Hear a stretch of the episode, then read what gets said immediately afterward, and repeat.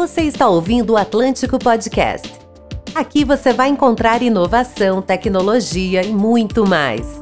Então já vai pegando seu fone de ouvido e se prepare para embarcar nessa jornada com a gente.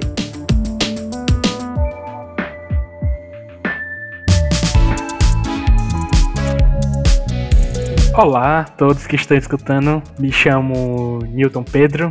Estamos aqui hoje para gravar, mas falar um pouco sobre diversidade, segundo podcast do Comitê de Diversidade aqui do Atlântico. E hoje trouxemos um tema muito importante, que é o viés racial em algoritmos inteligentes. Então hoje é, vamos falar um pouco sobre o que é algoritmo, como funciona, o que está presente no dia a dia e o viés racial tem na construção deles e como ele afeta a nossa sociedade. Então para falar sobre esse tema, temos hoje aqui dois ilustres convidados. Tenho a honra estar aqui conversando com a galera incrível. É, vou deixar para que eles se apresentem. A primeira pessoa é a Nanda Lima. Nanda, pode se apresentar, por favor? Olá, gente. Muito obrigada pelo convite. Fico muito feliz. Como o Nilton falou, meu nome nome é Ananda, Ananda Freire. Apesar de ser uma palestra sobre viés racial, assim, eu sou uma mulher branca e sou uma cientista de dados, né? E estou envolvida aqui no Atlântico no Comitê de Diversidade. Falo aqui de Fortaleza só a título de localização sobre onde a gente está. Olá, pessoal. Primeiramente, obrigado pelo convite. É uma honra estar aqui. Então, meu nome é Rodrigo Melo,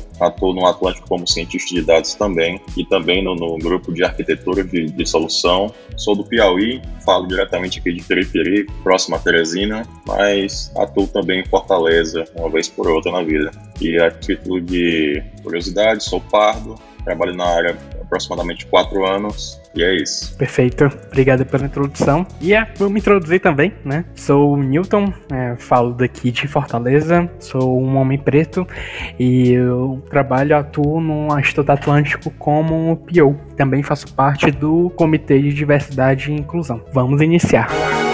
Você está ouvindo o Atlântico Podcast.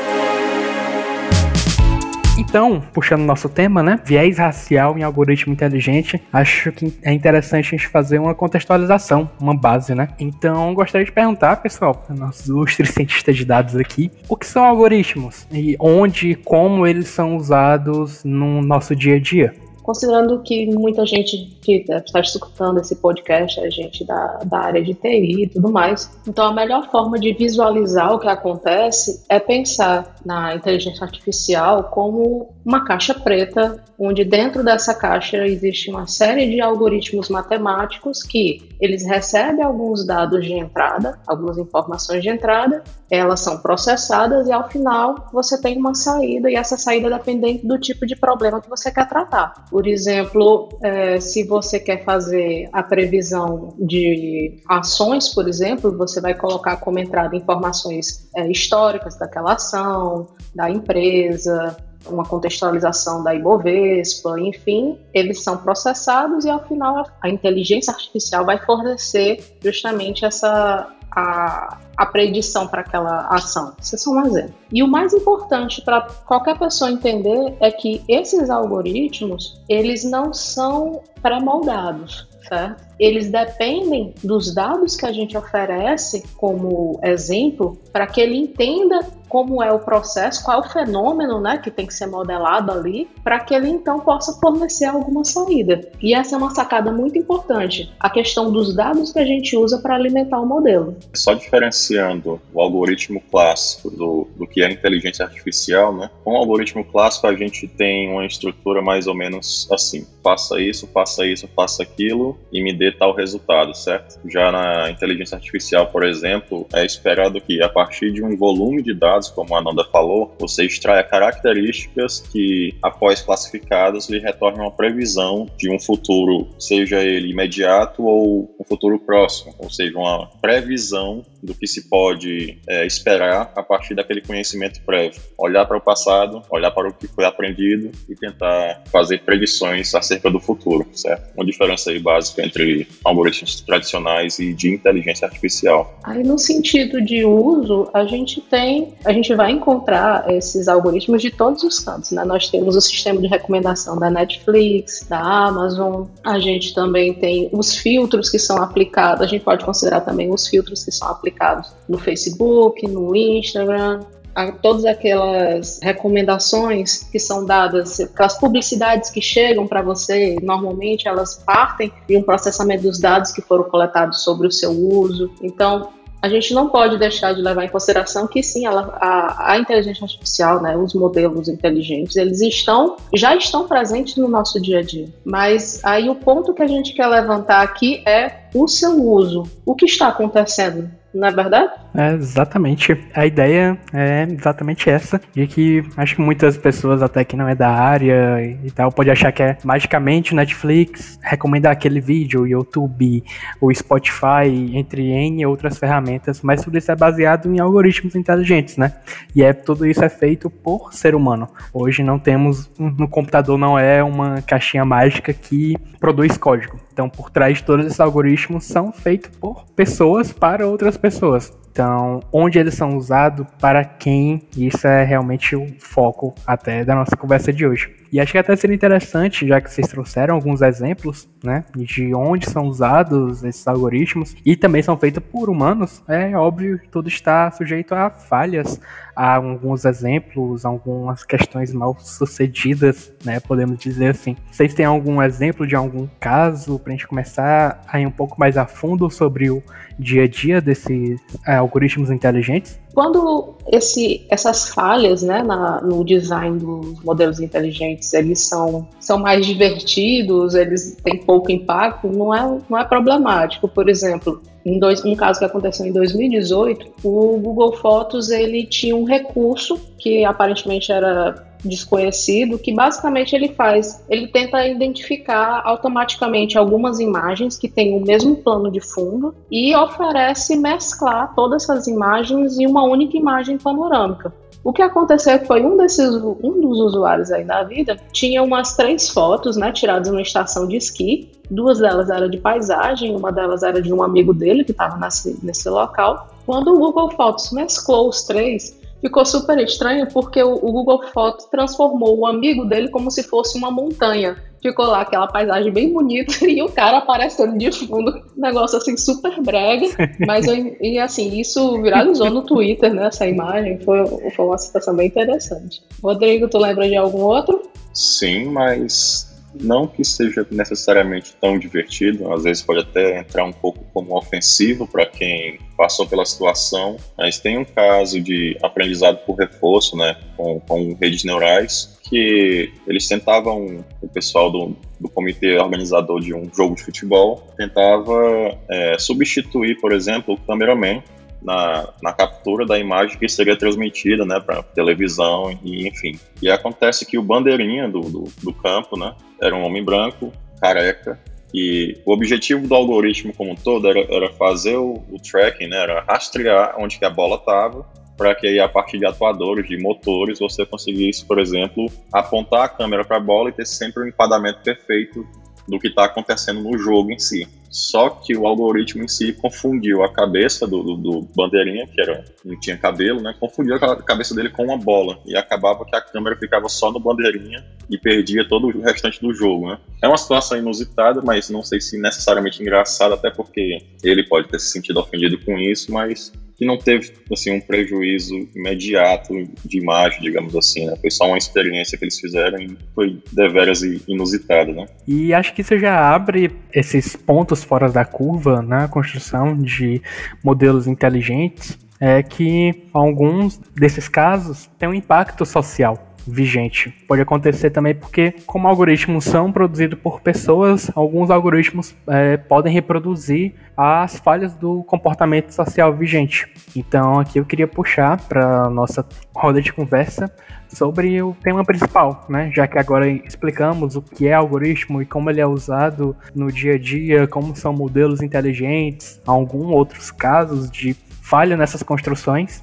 Agora vamos falar um pouco sobre o racismo algoritmo em si. Então, Rodrigo, se puder falar, explanar um pouco sobre o que é o racismo algoritmo. O racismo algorítmico ele vem como uma forma de viés que pode ser caracterizado não somente como racismo, mas também como sexismo e outras características de, de, de vieses que a gente tem na sociedade em si. Nesse caso em específico, é quando você tem vantagens ou desvantagens por questões de raça à medida que você não filtra corretamente os seus dados ou não constrói corretamente os seus modelos para que ele seja imparcial. Né? Então, o racismo algoritmo é um tipo de viés, tão qual outros tipos de vieses que são é, introduzidos em dados e em modelos. Acrescentando um pouquinho de informação sobre essa questão de viés, é interessante mencionar de onde eles podem vir, né? Porque esse preconceito inerente a gente pode receber através dos próprios dados, de onde a gente parte o, a pesquisa, a gente pode ter da, a própria forma em que a gente apresenta os dados, a questão da representação dos dados, e ainda pode ser incutido na forma como a gente avalia esses modelos, sem perceber, sem levar em consideração justamente essa questão da diversidade. Eu acho que quando a gente for apresentar alguns exemplos, isso vai ficar um pouco mais evidente do que, que do que, que se refere à questão do viés, né? Sim, é. Então, é, eu já abro espaço, né? Vocês têm algum. Pode, podem compartilhar com a gente alguns exemplos do acontecimento desse viés, de onde aconteceu o racismo algoritmo com trabalho, questão de literatura também? Eu acho que a gente pode até começar no, no, em um caso que foi em 2016, que foi bem evidente, em que uma ferramenta né, de, de inteligência artificial ela é de fato usada em algumas jurisdições dos Estados Unidos que ela ajuda a prever se um criminoso condenado tem uma probabilidade de reincidir, né, de, de ser preso novamente por algum outro crime. Isso de fato é, está sendo usado, está sendo aplicado. Aí o, tem um jornal investigativo, não sei se a pronúncia é, é ProPublica ou ProPublica, vocês vão entender, se vocês quiserem pesquisar na internet, vocês vão encontrar, que ele justamente fez uma denúncia sobre o como essa ferramenta ela tem um viés muito forte contra pessoas negras, né? E como isso de fato está sendo usado, o que acontece? Quando essa ferramenta ele meio que define uma nota de 1 sendo o menor risco e 10 sendo o risco mais alto, ou seja, eles ficam classificados entre os réus ficam classificados entre baixo, médio e alto risco, observou-se uma tendência a que pessoas negras tivessem associado um risco mais alto. E essa avaliação é um, é um pouco preocupante porque os juízes lá estão levando em consideração essa sugestão né, de que da possibilidade de reincidência dessa pessoa para definir se, se, essa pessoa merece ter é, responder em liberdade, se ela vai ficar presa enquanto aguarda o julgamento. Então tem um impacto social muito forte. Né? A gente não pode ignorar isso. Alguns dos exemplos bem assim que chamam bastante atenção é, colocaram as fotos de alguns de algumas pessoas condenadas, né? Tinha um rapaz, rapaz negro, a, a ofensa anterior dele era que ele teve um, um, um roubo pífio, né? Um roubo besta e ele foi considerado de médio risco, nota 6. E ele não tem nenhuma outra convicção depois disso enquanto um homem branco que já tinha ofensa de violência doméstica, agressão, roubos grandes, é, até mesmo tráfico de drogas, a pessoa foi considerada de baixo risco, nível 3. E ele ainda, consequentemente, assim, em próximas ofensas, né, assim, em próximos crimes, ele ainda cometeu um outro grande roubo. Então, esse tipo de, de dispare é muito, é um item muito grave.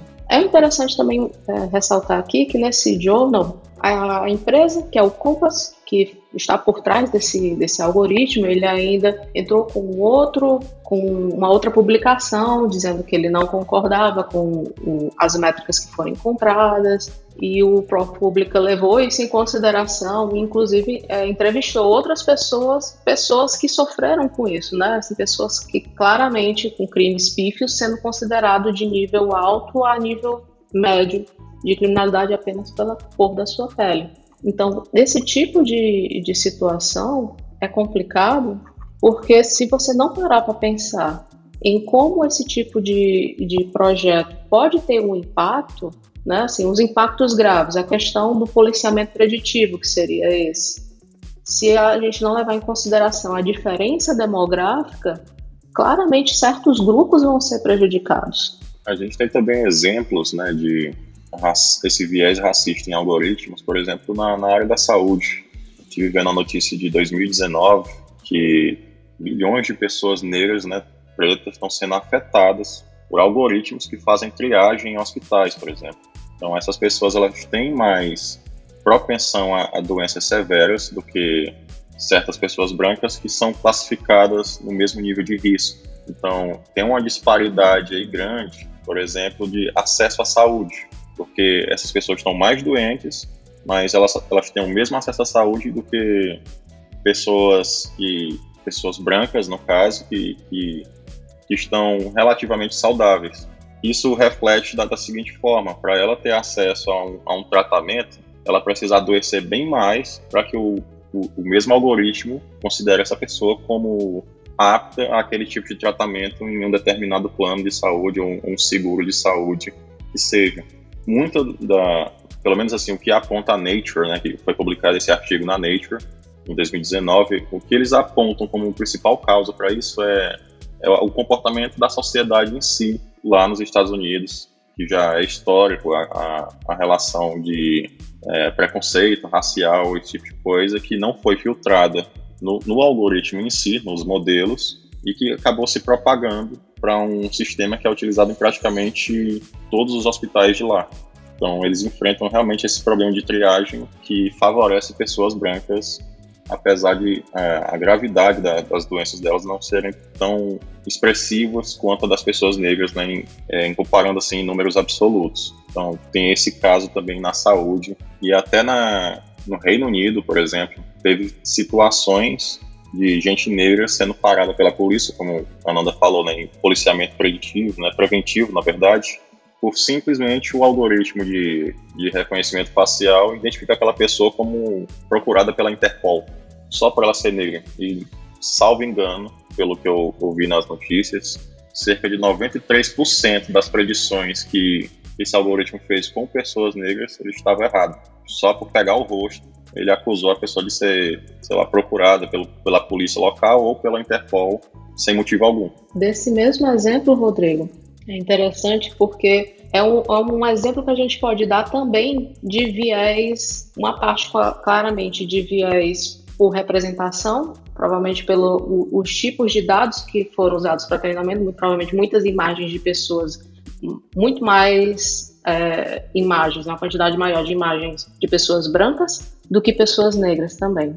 E essa disparidade de amostras não ajuda o modelo a performar bem. E um outro viés desse mesmo exemplo é o viés de medida, porque eu também li sobre esse caso e para a empresa que está por trás desse projeto, ele tinha um, uma excelente taxa de acerto, mas é porque ele considerava todas as pessoas que o, o, o, sistema avaliou. Então ficava com a taxa de erro muito pequena. Mas ele não levou em consideração das pessoas em que ele identificou, ele de fato acertou alguma. Isso é, uma, é um outro tipo de métrica e que não foi levado em consideração. E muito menos a questão demográfica também, que é, hoje em dia a gente considera como um ato falho. Se você está lidando com imagem de pessoas, você não levar em consideração justamente a variedade da humanidade, né?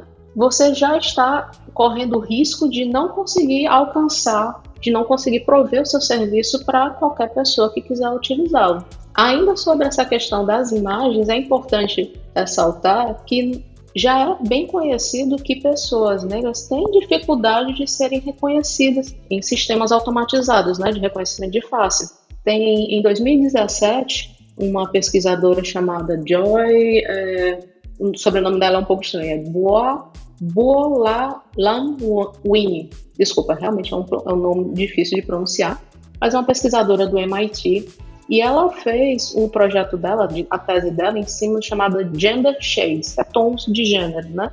E ela faz uma análise dos recursos de reconhecimento facial da Microsoft, do Face e da IBM, tanto em questões de gênero como em questão de cor.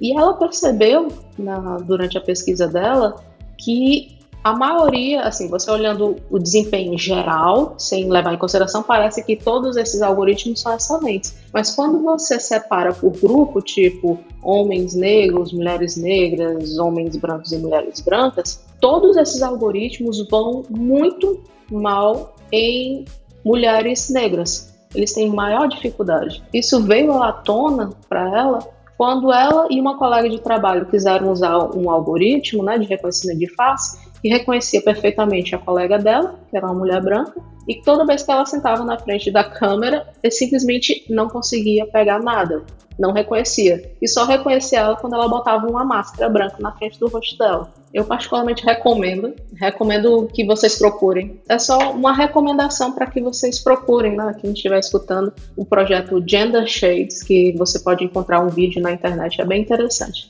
Sim, né? Em diversos casos que vocês trouxeram, estudos, hoje isso é uma realidade, né? Esse viés racial, esse racismo algoritmo ocorre no mundo todo. E gostaria de saber se vocês têm algum exemplo de caso de alguma experiência pessoal no seu trabalho com essa questão do racismo algoritmo? Eu tenho, mas não foi diretamente aplicado a pessoas, né?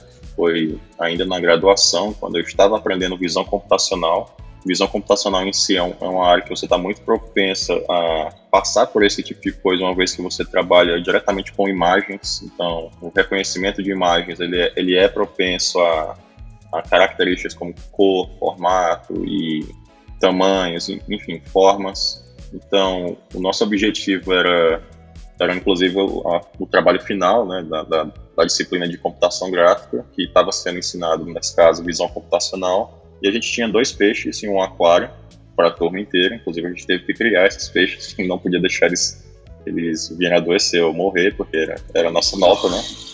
E um desses, desses peixinhos era dourado e o outro era, era preto. E o objetivo era construir um, um mecanismo de visão computacional que conseguisse localizar os dois peixes em simultâneo e traçar por onde esses peixes passaram, né, onde, por onde que eles já nadaram e calcular a velocidade média de nado desses peixes baseado no movimento deles. E o que acontece é que quando a gente testou o nosso algoritmo, né, a gente só conseguiu detectar o peixe preto. A gente só conseguia pegar o preto e o dourado a gente nunca conseguia traquear, né, fazer o, tracking dele. Porém, quando a gente ajustou alguns parâmetros, a gente começou a pegar o dourado e começou a ignorar o preto.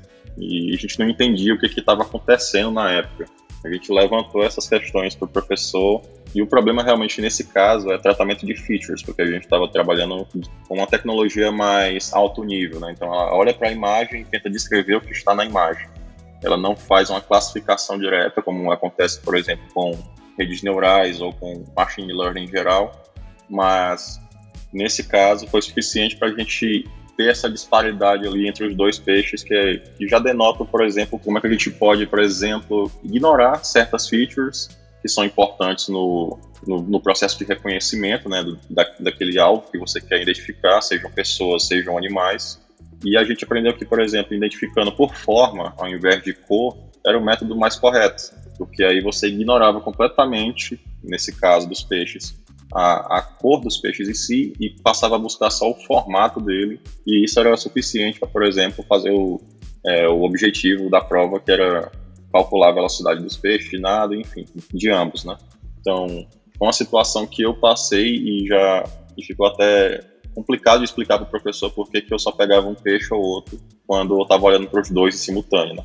Um exemplo assim bem clássico na, na, na vida da nossa turma, né? E acho que puxa até para outra pergunta, que posso falar por mim e por pessoas não técnicas que estão é, nos escutando, pela tudo que vocês compartilharam, é, algoritmos são escritos por pessoas e pode ter esse viés de quem constrói e da configuração. Então, poder explicar o porquê é, isso exatamente acontece, esse viés nesses casos, nesses estudos, e se existe alguma técnica para que isso possa ser evitado.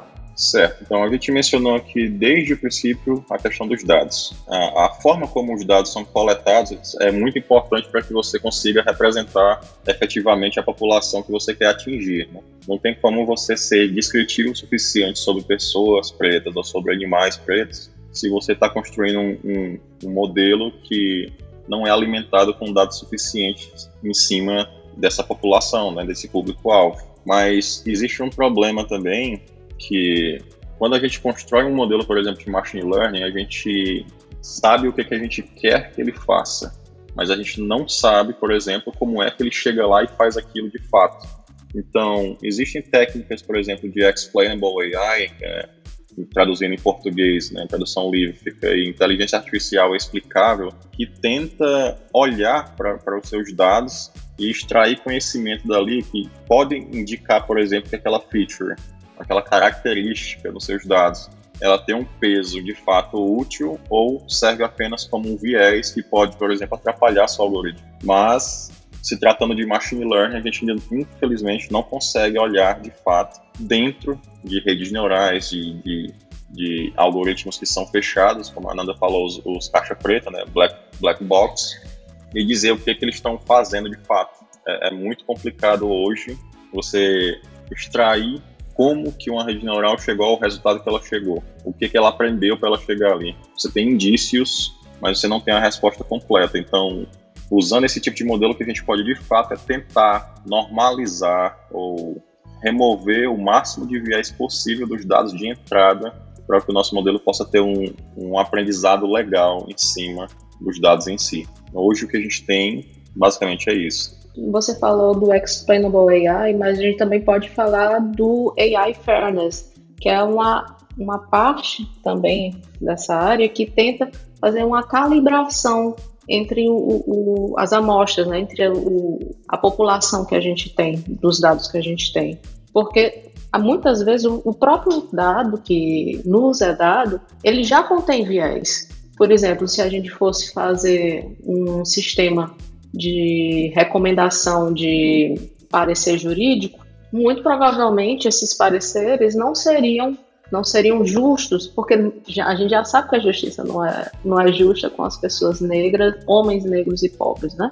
Mas isso os próprios dados, os próprios exemplos que o modelo iria aprender para poder dar pareceres jurídicos, ele já contém isso. Então, como a gente faria para tentar é, evitar que o, o, modelo ficasse tão enviesado quanto os próprios dados, né? Então essa área do AI Fairness ele cresce nesse sentido para tentar reduzir o impacto que determinadas variáveis possam ter em relação aos resultados, né? E aquela questão, como eu mencionei antes, dos tipos de viés. Né? viés o viés mesmo, ele já vem no, nos próprios dados, porque ele já contém um preconceito estrutural da sociedade. Os nossos dados, que gente, as amostras que nós temos, elas são representativas da sociedade que a gente quer? Será que o nosso conjunto de dados não está muito tendendo a, por exemplo, mais pessoas brancas do que pessoas negras? Que isso é o que acontece, por exemplo, com os filtros do Instagram, né? Que embranquece as pessoas ou que não reconhece bem pessoas negras, porque normalmente eles são treinados com dados que têm um,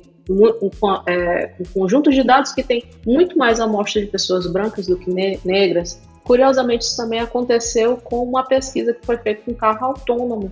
Eu achei particularmente preocupante, porque foi nessa pesquisa que foi feita pelo pessoal da Georgia Tech, foi publicada em 2019, eles mostraram que há, existe um risco maior de pessoas negras serem atropeladas por carros autônomos porque eles o carro autônomo não identifica bem pedestres negros. Dizer, que perigo, né? Por uma questão de viés no, na forma dos seus dados. Tem a questão também métrica, né? Da, como eu mencionei antes, se a gente não adequar as nossas métricas para levar em consideração grupos demográficos, a gente também corre o risco de ter é, serviços que são altamente viesados. Acho que até puxa, né, Ananda, esse tópico que a comunidade negra é, é altamente impactada por esses viés raciais, tanto em serviços como em produtos, como no seu dia a dia, seja nessa parte jurídica legal, até o risco de maior de ser atropelado. E acho que até esse ponto eu posso trazer um exemplo na época que começou essas smart bands, o auge assim, eu fui lá e comprei a minha todo feliz. E eu quando cheguei e fui testar, ela não pegava o meu batimento cardíaco. E aí eu, vale, veio com defeito e tudo. Mas outros amigos meus que compraram também, que eram pretos ou pardos, estavam tendo essa dificuldade. Então eu fui ler e pesquisar sobre e eu vi que era uma reclamação assim em nível mundial. O hardware em si não estava feito para pessoas pretas, pessoas pardas. Então tinha essa dificuldade de simplesmente ler o batimento cardíaco, que eram das principais funções dessa Smart Band. Então temos é, relatos de caso de um simples relógio, que era para ser acessível e tudo para todo mundo, a casos é, judiciais. Então a, a comunidade preta em si é muito impactada sobre essa questão desse viés de como esses pontos são construídos. Caso tenha algum outro ponto, quiser complementar, Rodrigo, também sobre isso? Perfeito o exemplo, né? Assim, como que os produtos já são pensados para segregar, de fato, né? Que, assim, existem frequências de luz que, de fato, é complicado de você ter reflexão suficiente na, na melanina da pele para que você tenha uma resposta, por exemplo, de dizer, opa, aqui na rua tem uma pessoa negra atravessando, uma pessoa, né, não que seja preto ou branco, o que for, mas que tem uma pessoa ali atravessando.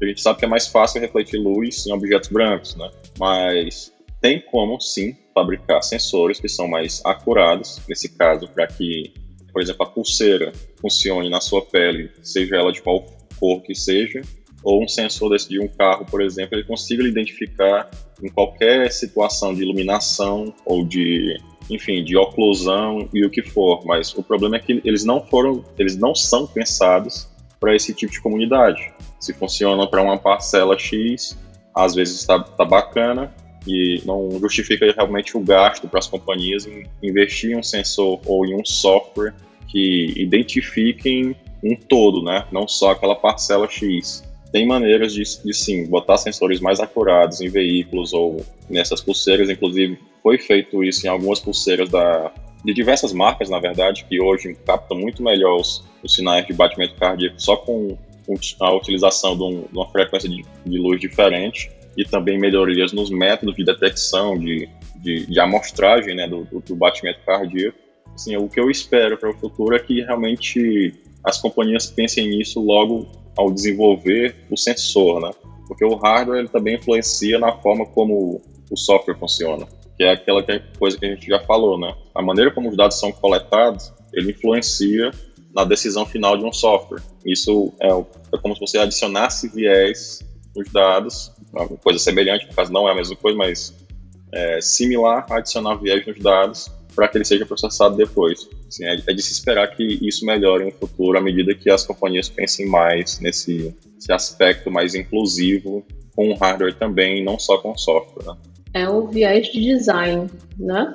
Diretamente. E é muito preocupante porque você imagina que se a, a, a gente produz software, a gente produz hardware sem pensar na, na diversidade humana, para alguns casos, as pessoas podem até achar que é besteira, mas se você soma, você imagina que uma pessoa não pode, não, não consegue usar um equipamento que está todo mundo usando. Uma pessoa não consegue usar um filtro na internet. Uma pessoa não consegue acessar um serviço de saúde. Ou uma pessoa é constantemente, erroneamente considerada criminosa quando ela não é por conta de algoritmo. Se você soma todos esses, entre aspas, bem entre aspas mesmo, enganos, esses descuidos que vêm do próprio projeto do, do, de machine learning, você a gente corre um, um risco muito grande de para determinadas é, áreas demográficas da sociedade a gente ter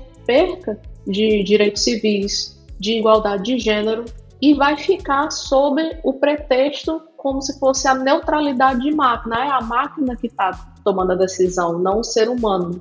Mas a máquina, ela foi treinada com dados, ela foi ajustada e foi analisada e avaliada por seres humanos, que pode vir já com viés, né? O, o próprio preconceito inerente, ou da própria não percepção de pensar sobre a perspectiva de outras pessoas. É, exatamente, eu acho que até puxa para o ponto da representatividade de pessoas não brancas na construção de sistemas, na construção desses algoritmos, e acho que é um ponto a se pensar. De acordo com uma pesquisa dados empresas estatísticas que foi realizada em 2019, que é um dado de fora, mas acho que reflete também no mundo todo, apenas 9% de profissionais são negros nas grandes empresas de tech. Então, hoje o mundo é voltado na tecnologia, o mundo é a base, é a tecnologia, estamos cada vez mais conectados e dependentes desses sistemas, modelos. Então, vale o questionamento que queria levantar aqui hoje é quem está construindo esses sistemas, quem está alimentando essa ba essas bases de dados. Existe uma representatividade ali, tanto na construção como nos dados, e tudo que está sendo us é, usado para construir isso é levado em consideração essa pluralidade humana, pessoas pretas, pessoas negras estão ali. Então acho que é até um questionamento para pessoas que estão escutando, que são cientistas de dados, devs, pessoas que constroem, que desenvolvem sistemas e produtos no nosso dia a dia. Existem pessoas pretas na sua equipe, vocês estão levando em consideração isso, o viés racial, levando em consideração a pluralidade é, de humanos que existe hoje? Acho que isso é o principal questionamento e ponto que queríamos trazer hoje aqui para todos os nossos ouvintes. Expor essa realidade que isso acontece hoje e lutar e levantar a voz para que haja mudanças, para que mais pessoas pretas estejam em equipes de tecnologia, que sejam levantados esses dados de uma forma mais plural e igualitária para todos. Você está ouvindo o Atlântico Podcast.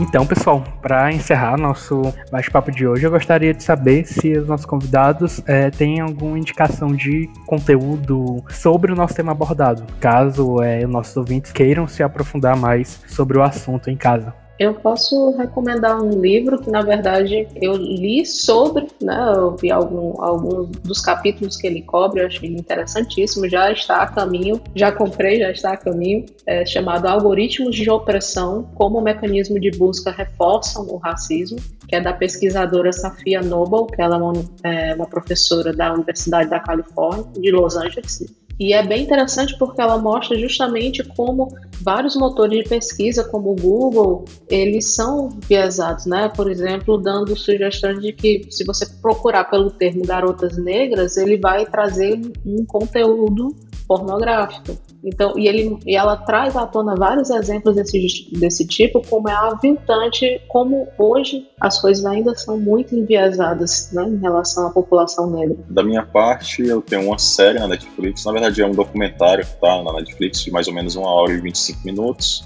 se chama Coded Bias. Ela fala sobre uma pesquisa do MIT com uma pesquisadora negra, que eu tenho quase certeza que é a mesma pesquisadora que você, Ananda, falou no início do podcast sobre é, ela ter que usar uma máscara branca para um algoritmo de reconhecimento facial reconhecer ela, dada essa exclusão que ela sofreu em cima de um algoritmo de reconhecimento facial, ela iniciou uma pesquisa para entender o porquê que isso acontece e pontuou vários problemas na Amazon, Microsoft, na IBM, entre diversas outras empresas que detêm né, dessa inovação em cima de algoritmos de reconhecimento facial, machine learning e inteligência artificial em geral.